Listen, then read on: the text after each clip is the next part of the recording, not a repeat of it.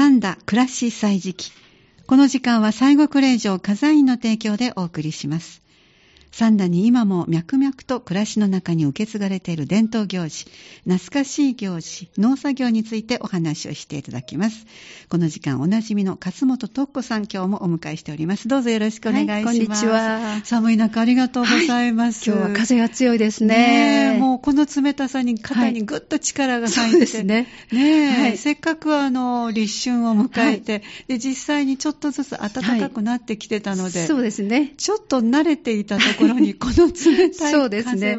本当にね、はい、あの、三寒四温と言いますかね。ね昔の人がね、本当そうです、ね、おっしゃってたけど、まあ、そういうふうな感じで、寒い日があり、また暖かい日がありということで、春を迎えるんだと思いますけど。ね、ただちょっとこの振り幅に体がついていかないですね。そうですね。そうですね。20度近く上がってみたり、そしてまた今日みたいに本当一桁でね、寒いですからね。はいでもいろいろ農作業の今ちょっとお写真見せていただくと、はい、もう春の動きがありますね。そうです。えー、っと、2月20日、にゃんにゃんの猫の日ですけど、あの、はい、ちょっともう、吹きの塔が、はい、もうちょっと出てました。ちょっと前の日見たと、前というかね、しばらく前見たとき、何にもそういうあれがなかったんですけども。日差しもなかったですか？はい。あの、だからちょっと、ちょっとの間にむくっと出てきたんですけどね。これも早めにとって、はい、えー、湯がいて、えー、えー、お醤油とおみりんとお酒とで、ちょっと甘辛く、あ我が家は炊くんですけど。そうなんですね。はい。ちょっと苦いですけどね。ね春のお野菜は本当にほろ苦くて、そうですね。それが体のこうね、デトックスになるとかって聞いたこともあるし。そうですね。ねはい。まあ、そう、ふきにしろ、山椒にしろ、いろいろそうですね。そうですね。はい。春のものはそうですね。菜の花もちょっとね、苦みが軽くありますし、ねはい、そうですね。はい。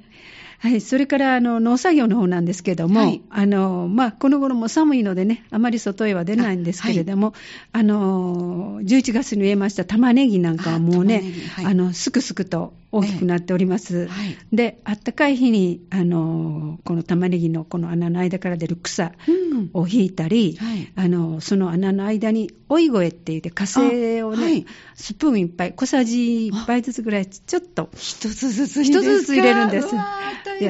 ところがね、あの、最近は、もう植える、植える時に、植える黒地黒いマルチを敷く前に、あのまあ、1年間、1年間というか、その間中聞く、はい、あの化成肥料があるんです。もう肥料をやらなくても途中に。あ、そうですか、はい、結構高いんですけどね。だから、我が家はそれはあまり使わないで、2回だけ、この追い声を、あの、ちょっと穴に、本当に小さじに1杯ずつほど2回やることにしてるんですけども、はい、そうですか。もう、えっと、早生と、えっと、奥手と、それから赤玉ねぎと3種類植えてるんですけど、はい、もう、早生の玉ねぎはね、はい、ちょっともう膨らんできてるような、はい、あの葉っぱがもうぐっと元気で、そうですか。はい、ちょっとあの、奥手とはまた、あの、あれが同じ時期に植えたんですけどね、はい。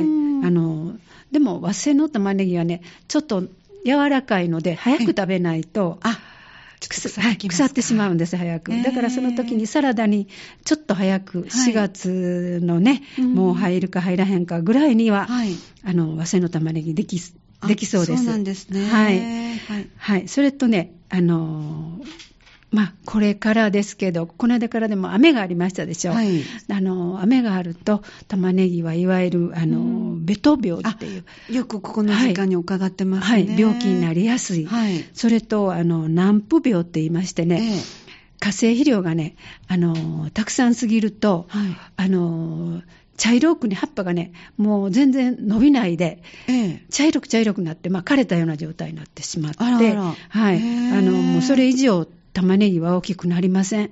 だから、あの、まあ、ピンポン玉ならピンポン玉程度、野球のボールなら野球のボール玉程度で葉っぱは枯れてしまうんです。あ、そうなんです昨年でしたかね、そういう病気、南部病が流行って、あの、まあ、頃の玉ねぎでしたけども、まあ、あの、食べられることは食べられる。全然その、はい、悪いことはないんですけども、葉っぱに。はい。だから、飴と、この肥料のやりすぎに気をつけて、これから2回ぐらい、この、はい、いわゆる消毒っていうんですか、はい、あの、する用事があります。あ、そうなんですね。それと、いちごがえー、花が、花が咲いている、一応花が咲くところまでは咲いてるんですけどね、はいえー、これはまだ、あの、花、実はなりません。寒いから。ねはい。あの、本当は、こう、つまんでね、捨てるんです。これに栄養がいかないように。そっかそっか。はい。はいはい、だから、もうちょっと暖かくなって、うんうん、あの、まあ、蜂が飛ぶぐらいなシーズンにならないと、やっぱり実にはあの赤くなりませんね。これはじゃあ今咲いてるお花は、ちぎった方がい。いですか、はい、はい、あのそうですか。どっちみちね寒くって、はい、あの茶色くなって枯れてしまいます。結局は。はい。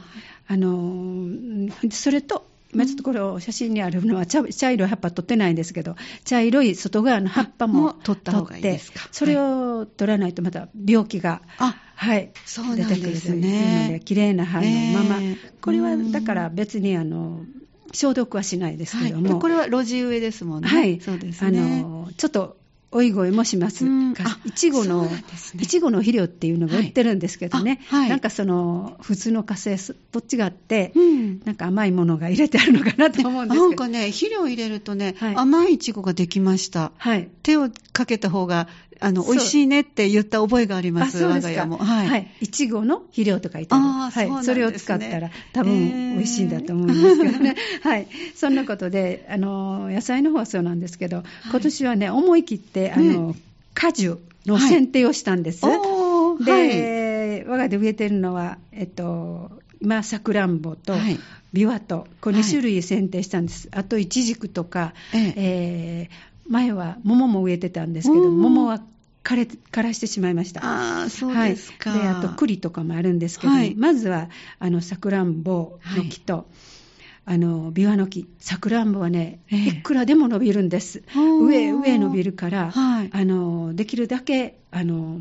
まあ、剪定をして、まあ、どの木にも植えるんですけど、えー、木の真ん中に太陽が当たるように、はい。えー、今はあの葉っぱ全然ないない状態ですね、お写真はい、それがあの春になると葉が出てきて、うん、結局、歯と歯の間に、うん、あの太陽が入らないようになって、花のところとかで、ね、はい、だからできるだけあの太陽が入るようにと、風通しの良いようにするように。はい、今年は思い切って。というところの、いわゆる枝も切ってしまうはい、枝切ります。勇気いりますね、枝を切るのは。はい。あのー、あのー、なんていうんですか、剪定の仕方っていう。あ、やっぱりあるんですね。はい、方を、あの、の、JA の方で教えてもらって、講習会があったりしてね、そうなんですね覚えてたんですけど、はい。でもなかなかね、あの、本通りの、枝は出てこないのでね、あのこの絵は多分、そうそうですね。あの内側に向いてる枝は、はい、いらないと。内向きは。はい。はい、あの葉っぱがあれする真ん中を影にするから。向いてる。はい、それとあのペケットなってる重なってる枝は、どちらかいい方を残すとか、そういうふうな風に書いてありました、ね、そんなルール通りにはいけませんか？はい、いけません。まあ、でもとにかくあの切りました。はい。はい。それからビワはね、ええ、今花がいっぱいついてるんです。ああ。はい。ビワこの時期に咲くんですね。はい。ビワはね、寒くても咲きます。えー、ちょっとたくさん咲きすぎてね、はい、この時期に、あの、鉄花という花の方です。はい、花をちょっと摘むんです。はい。はい。それ全部摘んでしまったら、ちょっと寒さに当たって落ちる場合もあるので、ある程度は残しつつ、はい、取って、それからもうしばらくすると、ちっちゃいちっちゃい実がなるんです。はい、マッチ棒ぐらいの先からだんだんだんだん大きくなった、ビワの実がなるんです。えー、でそれも、一枝に、えー、2、3個ですね。2、3個。これは大きなりそうやなっていうのを残して、はい、あとはそれも、それも鉄火です。今度は実を取る鉄火の、ね、そうです。実を摘む。それを、したら、したらいいんですけど、なかなかね、えー、日本植えてるんですけど、日本のそれをするのが大変です。ねそうですね。だからもうその、仕事、えー、あの商売でしてはるところっていうのはなかなか大変だなと。全部手作業ですもんね、ね考えたら。そうですね、あの桃でもね、りんごでもみんなそうでしたね。えー、ねまだおまけにあの袋掛けというのがあったりするので、果樹っていうのはなかなか難しいですね。はい、手がかかるんですね。はい、それとサンダはやっぱり寒いので、早々に、あのできる、あの果物っていうのですか、はないですね。うん、そうですか、まあ、柿と栗ぐらいが、はいはい、いいかなと。でも、思い切ってさくらんぼと、えー、はこれも何年目になるかしら、もう5年ぐらいになるんですけども。もう、あの召し上がりましたか、はい、どちらも。ビワは、結構なるんです。はい。さくらんぼは鳥と競争なんです。ああ、目立ちますからね、はい、色も。ネットを張るか、か袋をかけるか、はい。しないと、うもんう朝早くにも取っていってしまいます。あの、我が家はイチゴがね、はいあの、カラスによく食べられてますけど、はい本当に知ってますね。はい。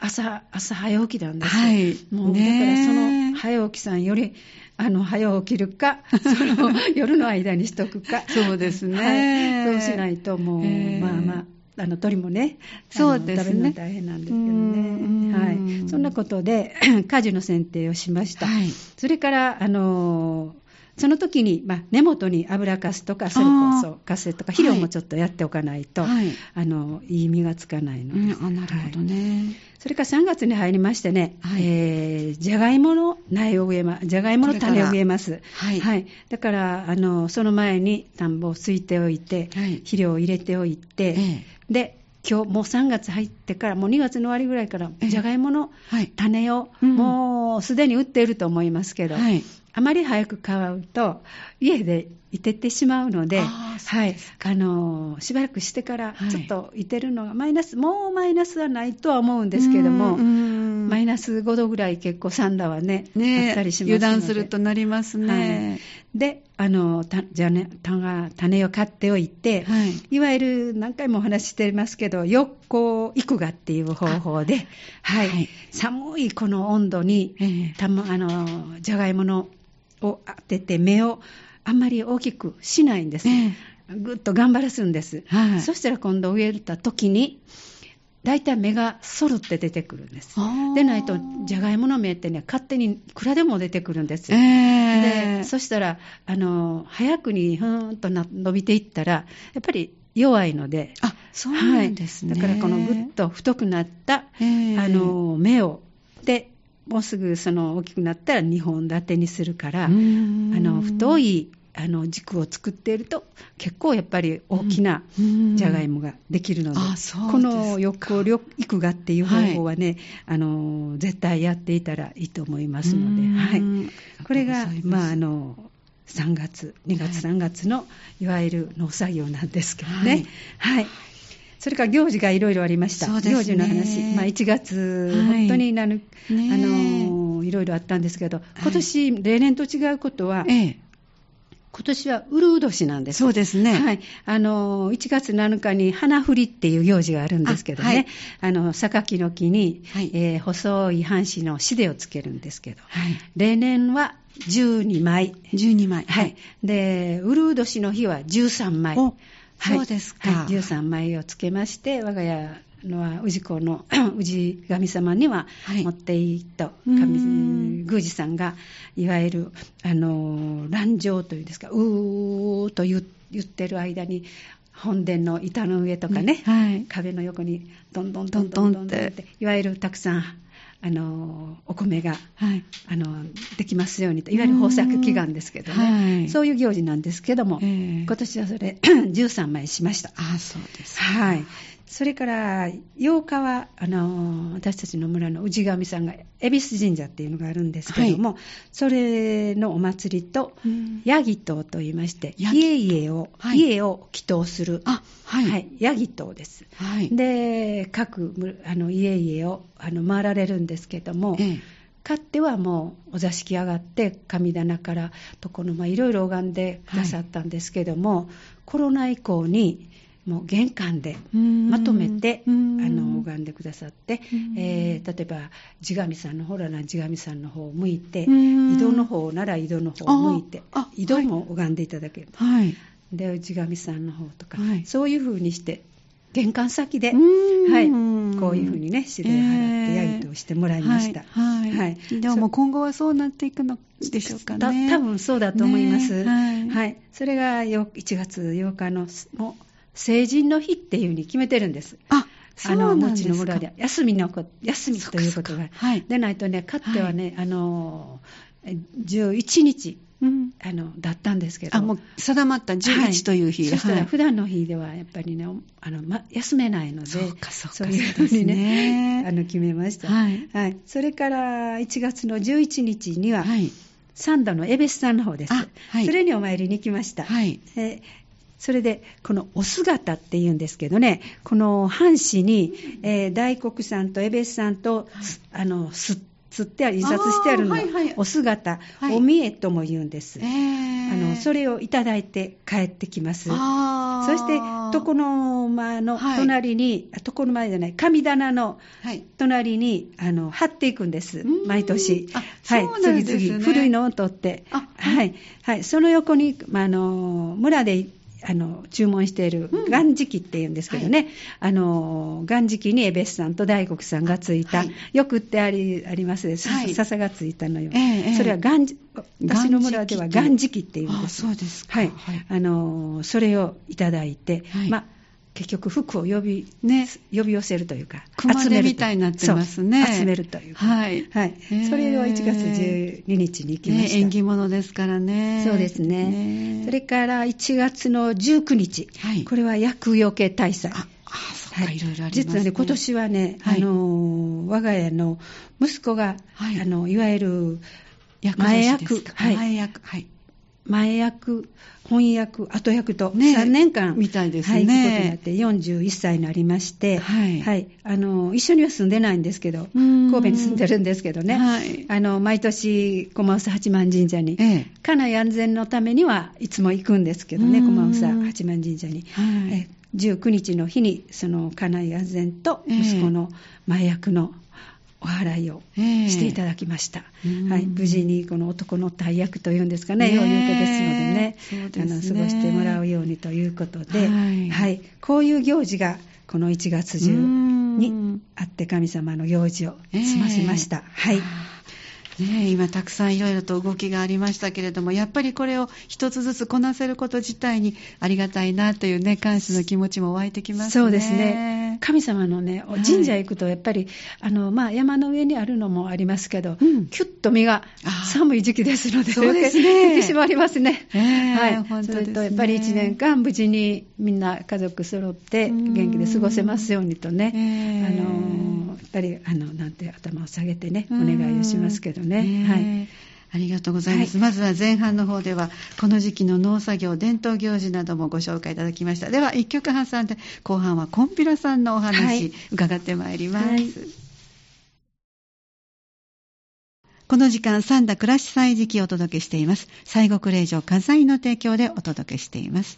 では後半も勝本徳子さんよろしくお願いいたします。はい、ますさあ今日の、はい、えー、お話は、はい、コンピラさん。はい。はい。コンピラさんってまあ、あの四国ねそう、コンピラさんなんですけどね。はい。コンピラ具。まあ、いわゆるコンピラ権現のまあ信仰で、はい、コンピラさん、コンピラさんって、うん、まあ、私たち言ってるんですけども、えー、いや、私がもう三田で、えー、各神社、小宮さんいっぱいあるんですけれども、えー、私のコンピラさんのいわゆる原風景っていうのがね、えー、あの近くの、家の近くに、はい、あのコンピラさんが祀ってあったんです。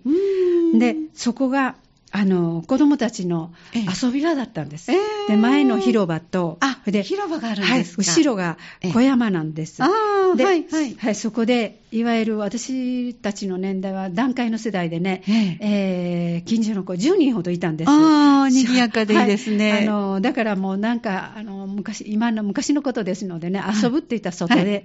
で、そのコンピラさんの前行って、ええ、あの、山へ入ってかくれんぼしたり、それから基地を、秘密基地を作ったりね。いいですね。はい。そうしてね、もう、あの、とそこで、あの、遊んでた。それがコンピラさんの、コンピラさん行こうかっていうやっぱりもう言葉に必ず出るわけですね。はい。はい、コンピラさん行こう言って、はい。そこで遊んでたのがあるんですけどね。はい、ここの、あの、コンピラさん、コンピラさんはね、いわゆる、あの、近くの家の方の地神さんで、はい。あの11月10日が、まあ、イレアということで、えー、この方に聞いたところ、はい、はい、このつながりのある、一等宇宙ですか、つながりのある、はい、あの6件が、はい、あの1年交代で当番をしてね、はい、あの一生餅を備えし、それから小豆ご飯を炊いて、でそのコンピラさんの前で、はい、あの昔は手弁当いうんですか、あのごちそうこしらえて、そこで食べて、うあんのしてたんですね。まあ、えー。今はもう、あのごちそう取ってますというふうな、あのでも続けてらっしゃるんはい、ですそうみたいですね。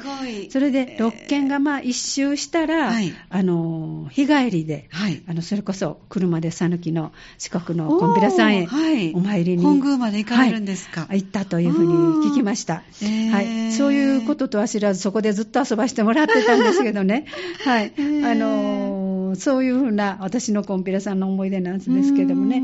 いわゆるこのコンピラさん、コンピラさんって言うんですけど、このコンピラさんですけれどね、コンピラ信仰っていうのが高まってきたのは、まあいわゆるもっと古くて、室町時代、えーはい。だいぶそれ頃の初期ということで、ええ。海外からね、はい。いわゆる交通が開けて、海運業、海の、はい。海運業がね、ええ。盛んになって、えー海上の安全を彩ることが多くなって、だから、コンピラさんは海の神さんというふうに言われてるのが、まあ、あー。まあ、常識というか、あのー無事に航海して帰れますようにとか、魚釣りに出た漁あの漁船が帰れますようにというか、ええあのあの辺ではやっぱりコンピラさんいた海の神さんということで、あの皆さん信仰されていますね。はいはいあのーそれで近世以来このコンピラ港っていうお香で香ですね。伊勢港とか。以前ご紹介あったはい伊勢港。八幡港、はい。そういうまあ集まりですね。ごんべんに、あの、講義の講という字ですね。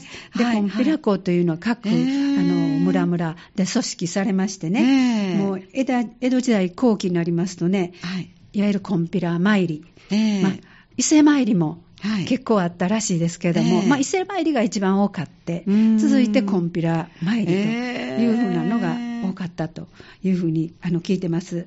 はい。で、このコンピラ参りをええ。するには何で行くかというと、はい。船なんです。あ、どこからですか、大阪のね、大阪から出てるんですけどもね、あのーその時の歌が、はい。あの、コンピラ船船っていう、はいはいはいおはい。池におかけて、シュラシュシュシュって、皆さん、多分知ってはるともう、あの、言葉だけで歌ってましたよ。はい。なんか子供心に。はい。コンピラ船船ってそうです。あの、すごい覚えやすかったので。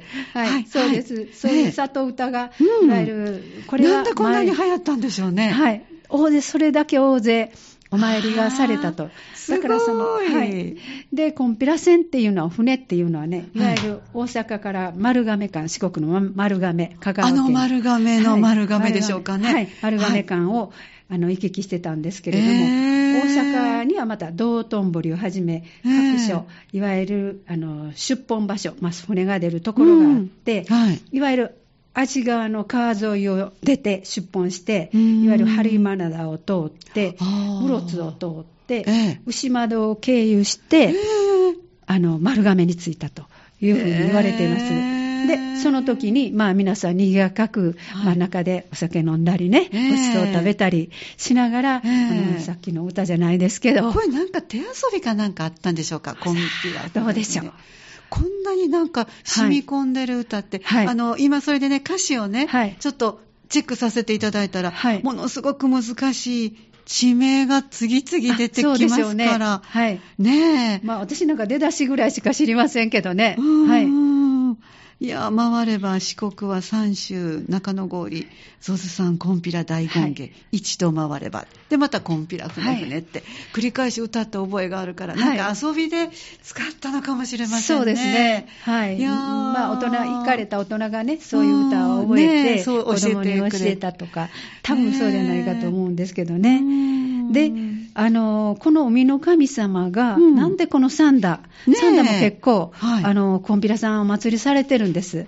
で、どこで祀られているかというとね、いわゆる、あの、大きなお宮さんの中に、小宮さんっていうのが、そこそこにあるんです。小さなお小宮さい小宮さんがね、いわゆへる、ーまあ、三田の天満神社もありますし、はい。あの、私の氏神さんのうん。駒房八幡神社にもありますし、はい。はい。だから、コンピラ、えー、琴平宮、うん。琴、お琴平宮、はい。琴平という、とか、いろいろ言い方はあるんですけれども、はい。あの、祀られてるんです。ええ。で、なぜ、この三田のような、山のところにあるのかなと思うと、はいはいあのーこれはね、いわゆるコンピラ宮がね、祀ってある後ろの山が、いわゆるゾズ山っていうんです。出てきました、さっき。はい。はい。牛の頭の山、ゾズ山。ゾズさんって。ゾズさん、コンピラ大権現です。はい。歌の中に出てくるそうです。はい。これを、ちょっと今写真見せてるんです。はい、これは上申しにね、ええ、あります。灯籠のような感じですはい、大きな灯籠です。ね、それが、あのーそのちょっと上の方に、はい、コンあのコンピラさんもお祭りされていて、あのゾズゾズさんがその下の方にあるというふうな感じですね。あはい、写真また持ってきていただいてます。はい、えーはい、これです。で、この道のそばに、このゾズさんの灯籠があって、ちょっと山の上に上がると、上申しのコンピラさんがお祭りしてあります。はい。そういうふうにね、各、あの、地区に、三田の天満神社も、あそこいっぱい、あの、コンビラ、あの、お祭りが、小宮さんありますでしょ。コンビラさんあります。それから、四つ辻の天満、四つ辻の大年神社ですね、も、コンピラさん、コンピラが、はい、あります。広野にもあります。本当だ。それから、相本の坂垂神社、はい、にもあります。すごいはい。それからね、私たちの村の近くに西安っていうところがあるんですけど、西安。はい。ここは、もう、コンピラ具が、もともと大きな、あの、コンピラさんとして、ここ、お祭りされてますね。はい。だからもう、あちこちの大きな神社には必ず、はい、小宮さんが、はい、祀られてます。はい、で、なんでこの田舎に祀られているかというと、うん、先ほどのゾズ山なんですけど、はい、ゾズ山の上から、うん、いわゆる、あの神の宿る霊あの霊山としてね、うん、いわゆる神体山として祀られてるんですけども、いわゆる農耕を守護する三熊りの三熊りの神水を分ける神さん。はい。それを、いわゆる流れる水を配分する、えー、水が、水源の神が、その、身体山として、ゾズ山だと。だから、あの山から水がこう流れてきて、溜まってというふうなことになるんですけども、この讃岐平野っていうのは、割と真っ平らで、あの小さな小山がね、あのコンビニさん上がるとよくわかるんですが、ポコポコッと小さな山があって、それよりもあのため池の方が多いんです。えそうなんと光ってため池があるんです。えで、この三田も、まあ、向こう側沿い、初川側沿いは別としてね、えこの私たちの住んでる本庄とか、あのああの辺一帯はもう川がないですので、はい、いわゆるもうため池が多いんです。で、まあ、上に山があって、あの結局雨が降って水がたくさん出てお米が取れる、この神さんですね。ねそれの意味で、このコンピラさんが各地域に祀られていたんやろうなと。で、コンピラ港もあるところあると思います。あのそういうふうなことで、あのお米が取れる神さんというふうなことで、農耕の神として、まあ、信仰されていたというふうに言われてるんですけどね。はい。あの、ちょっと何年か前に、この文化財の方のボランティアをしてたことがありまして、はい。ろいろとあのコンビラさんがずっと調べて回ったことがあって、三田市中回ったりしたんですけども、えー、なかなかね、あちこち、皆さん、あのコンビラさんもお祭りしてあるし、いろいろお祭りしてあるんですけどね、えー、はい、そういう私もね、コンビラさん、讃岐のコンビラさんに、はい、はい、2度ほどお参りしました。そうですか。はい。あの、香川はね、ええ、あの、実は私のあの娘が、大学出て最初に就職したのが、丸亀だったんです。あら、はい。そうですか。はい。で、何回か行くうちに、えええー、コンピラさんも、あの、お参りさせてもらって、他の丸亀城とかいろいろも行きましたけど、はい、本当にね、しんどかったです。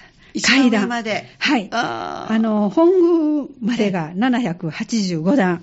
785段、はい、なかなかの数ですね、はい、そこからまだまだ。奥社っていうのがあるんです奥社まで数えると1368段。うわはい奥社まで行きました。うわすごい。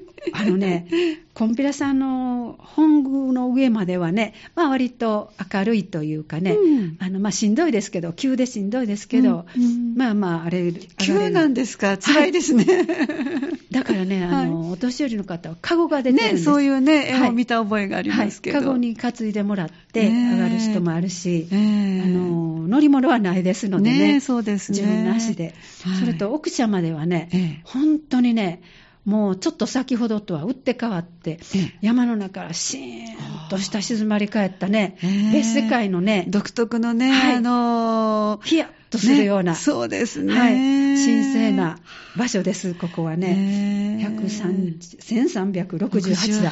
はい。そこへ上がりました。もう、今ちょっと無理ですね。何年ぐらい前のお話ですか？えっと、もう娘が大学出てですから、もう10、20年。あ、20年になりますね。はい。はい。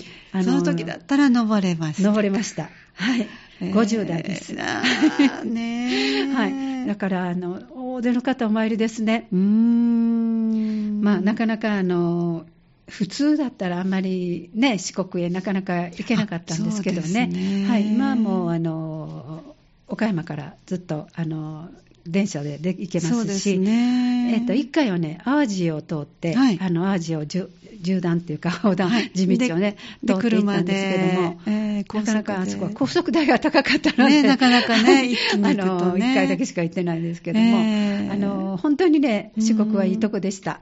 そうですね、はい。また、あのまあ、下までなら行けそうですけどね。はい、今度はカゴによかったら。そうですね。はい。あの、両側に、いわゆる出店がいっぱい出て、ね、い。いですね、それを見ながら上がるのもね、あそうですね、はい、あのいいと思いますし、そのコンピラさんをね、まあ、こうして、あの三田の人でも祀っているのは、あこういうの、この神さんを、やっぱり水が大切やなということで、あのあちこちお祭りしてあるんやなということがね、本当によくわかります。いやありがとうございます、はい、いろいろとまた楽しいお話を今年も楽しみにしております。はいはい、あのこのあのフローラ88のスタジオでお話しいただくのは、今月がそうですか。なので、今度は4月ということで、また新しい場所で、で皆さんにもしっかりとこのあの三田倉石祭時期お聞きいただきたいと思ってます。そうですね、これからもよろしくお願いいたします。お願いします。ありがとうございました。そして今今日のお話は明日の朝までには、えー、ウェブで皆さんでアーカイブでお聞きいただけますが、こちらもぜひチェックしてください。えー、お話をいただきましたのは、えー、この時間おなじみの勝本徳子さんでした。どうもありがとうございました。はい、お世話になりました。三田暮らし祭時期。この時間は西国霊場火山院の提供でお送りしました。有馬富士、ふもとの霧は海に似て、波かと聞けば小野の松風三田市人参にある西国霊場火山院。お寺ならではの凛とした空気の中住職の楽しい法話とともに写経していただけます。詳しくは火山院まで。